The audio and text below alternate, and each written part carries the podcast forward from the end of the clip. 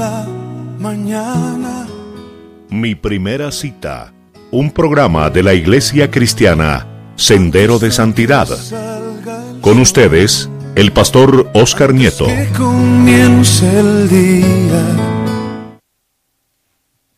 Padre, muchas gracias, Señor, te damos por esta mañana, Señor. Gracias por este tiempo devocional, Señor. Gracias porque es una nueva oportunidad, Señor, para venir delante de tu presencia, Señor. Tu palabra dice que cada día trae su propio afán, Señor, pero hoy venimos, Señor, a dejar nuestros afanes, Señor, delante de tu presencia, Señor.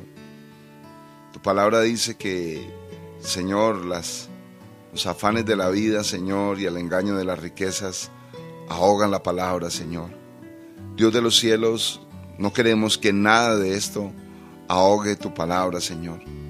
Que nada de esto acalle tu voz, Señor. Queremos, Señor, en esta mañana una vez más persistir en tu presencia. Señor, eh, un día más, Señor. Eh, tal vez poder aferrarnos de tu voluntad. Poder, Señor, recibir tu palabra y permitir que tu palabra evolucione en nuestro corazón y cause los cambios, Señor, que solo tu palabra puede causar. Cause las bendiciones que solo tu palabra puede causar. Los milagros, Señor. Señor, que se abran las puertas que tu palabra abre, Señor. Dios de los cielos, te necesitamos. En nuestro diario vivir, Señor, necesitamos de tu presencia. Necesitamos, Señor, de que tu voluntad, Señor, sea entendida, Señor, y obedecida por nuestros corazones. Señor, pon allá, Señor, en el fondo de nuestro corazón tu voluntad, tu palabra, Señor.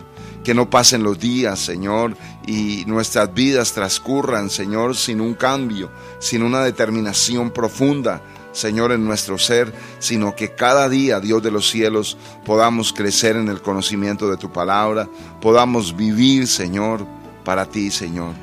Te damos muchas gracias, Dios de los cielos, por la obra que has empezado en nosotros. Gracias porque nos cautivaste, Señor. Nos atrajiste con tu amor, Señor. Señor, causaste en nuestro corazón un tal vez una determinación nunca antes, Señor, tomada. Y es amarte y es obedecerte, Señor. Y es dejarnos llevar por ese amor, ese amor sobrenatural, ese amor que allí en la cruz entregó todo, Señor. Lo has entregado todo por nosotros, Señor. Y nosotros, Dios de los cielos, queremos en una misma actitud, Señor, en una actitud que aprendemos de ti, Señor, a entregarlo todo, Señor, por amor a ti, Señor. A entregarlo todo, Señor, por ese amor que diste en la cruz, Señor. Por esa sangre que derramaste, Señor porque cada gota decía, no tengo más para entregar. Lo he entregado todo, Señor. Ese mensaje, Señor, está implícito allí en el sacrificio de la cruz. Lo he entregado todo por ti porque te amo. Y en este día, Dios de los cielos, queremos seguir tus pisadas, Señor, y entregarte todo nuestro corazón todo nuestro ser, todos nuestros pensamientos, Señor. Señor, que no transcurran los días sin entregarte todo, Señor. Porque a veces sucede, Señor. Pero nuestros días no son los mejores, Señor, son los más difíciles, Señor. Hoy te entregamos todo, Señor. Todo pensamiento de nuestro corazón. Señor, te entregamos nuestro carácter. Te entregamos, Dios de los cielos, cada circunstancia, Señor. Todo, Señor, queremos entregarlo aquí delante de tu presencia. Cargas que no podemos llevar, te las entregamos esta mañana. Las dejamos delante de tu presencia. Dejamos nuestra causa delante de tu presencia, Señor sabiendo, Señor, que en mejores manos no puede estar nuestro destino, nuestro mañana, sino en tus manos, Señor. Dios de los cielos, cada uno de los que esta mañana, Señor, estamos en unidad en esta oración. seguramente que tenemos muchas cosas que entregar en tus manos, muchas circunstancias, Señor, muchas necesidades, muchas incoherencias, Señor. Las entregamos en tus manos. Tú le dijiste a Pablo, bástate mi gracia, porque mi poder se perfecciona en la debilidad.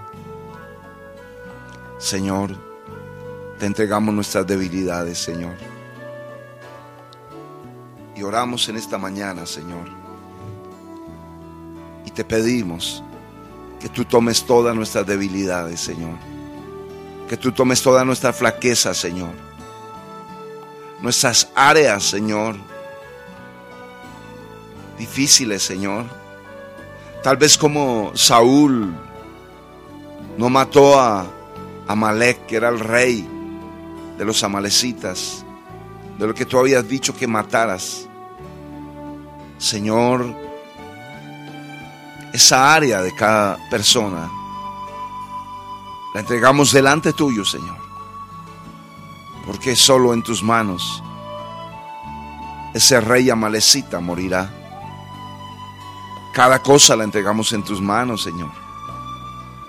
Esas necesidades, Señor. Señor, no podemos llevar nuestras necesidades siquiera. Queremos entregarlas en tus manos. Queremos ser verdaderos adoradores, que te adoremos en espíritu y en verdad. Queremos que nuestras vidas sean transformadas cada día, Señor. Queremos ir de gloria en gloria, de aumento en aumento, hasta el día de la venida de Jesucristo, Señor, hasta el día que tú vengas por tu iglesia. Queremos ir contigo en la gloria, Señor.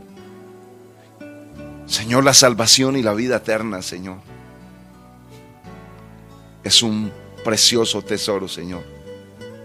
Que no quisiéramos, Señor, tal vez poner en riesgo, Señor, sino que cada día, Señor, poder tener el testimonio de tu Santo Espíritu, Señor, de que somos salvos, de que nuestras vidas te pertenecen y que nuestros corazones están marcados con una sangre poderosa, la sangre derramada en la cruz. Te damos muchas gracias, Señor, y en esta mañana entregamos todo asunto en tus manos. Pedimos, Señor, que tu palabra profundice en nuestros corazones, disierna las intenciones y los pensamientos de nuestro corazón y transforme nuestra vida en aquello que sí es tu voluntad. Te damos muchas gracias en el nombre de Jesús. Amén y amén. Esta mañana quisiera continuar este tema que hemos empezado, se llama la orilla de la decisión. Referente a cuando Pedro y Juan eh, habían pasado una noche eh, de esfuerzo personal, de trabajo en el lago de Genezaret y no encontraron nada. No encontraron peces, no encontraron eh, ninguna recompensa a su trabajo. Y esto podríamos mirarlo como, como un trabajo sin Dios. No, no, no hay resultados, no hay bendición. Y veíamos ayer algunos puntos con esta referencia y es que ellos tuvieron varias oportunidades y la primera oportunidad que tuvieron ellos fue de venir a Jesús. Esa fue la primera oportunidad. Refiriéndonos a que a veces nosotros queremos que Jesús venga a nuestras vidas, pero no queremos ir a Él. No queremos ir a su voluntad, no queremos hacer lo que él nos dice en su palabra, sino más bien quisiéramos que Jesús hiciera lo que nosotros decimos. También vimos otro punto, y es que ellos tuvieron la oportunidad de escuchar la palabra, así como tú en esta mañana tienes la oportunidad también de escuchar la palabra. Vimos otro punto que era dejarlo entrar en la barca de su vida, como tú también esta mañana tienes la oportunidad de dejar a Jesús entrar en la barca de tu vida y las cosas serán transformadas. Vimos otro punto y es usar la barca de mi vida para su propósito. Jesús quiere usar tu vida para el propósito de Él, para que muchos sean salvos. Y a veces eso cuesta, porque a veces entregamos solo una parte pequeñita de lo que le hemos prometido a Dios. Pero nos cuesta entregar todo. Es humano, es carnal, es, es lógico para una persona. Tal vez el no poder entregarlo todo sería hasta razonable, por decirlo así. Pero no hay otra salida sino la voluntad del Padre, la palabra del Señor. Y la salida esta mañana es permitir que Él use la barca de nuestra vida, esa barca fracasada, esa barca que ha estado en tantas pescas pero no ha encontrado lo que tuviera que encontrar. Que aún después de tanto trabajo hay un vacío. Jesús esta mañana recoge la barca de tu vida, entra en la barca de tu vida, si tú le permites, para cambiar la historia de esa barca, para cambiar la historia de tu vida. Y sí que es cierto que Él cambia las historias.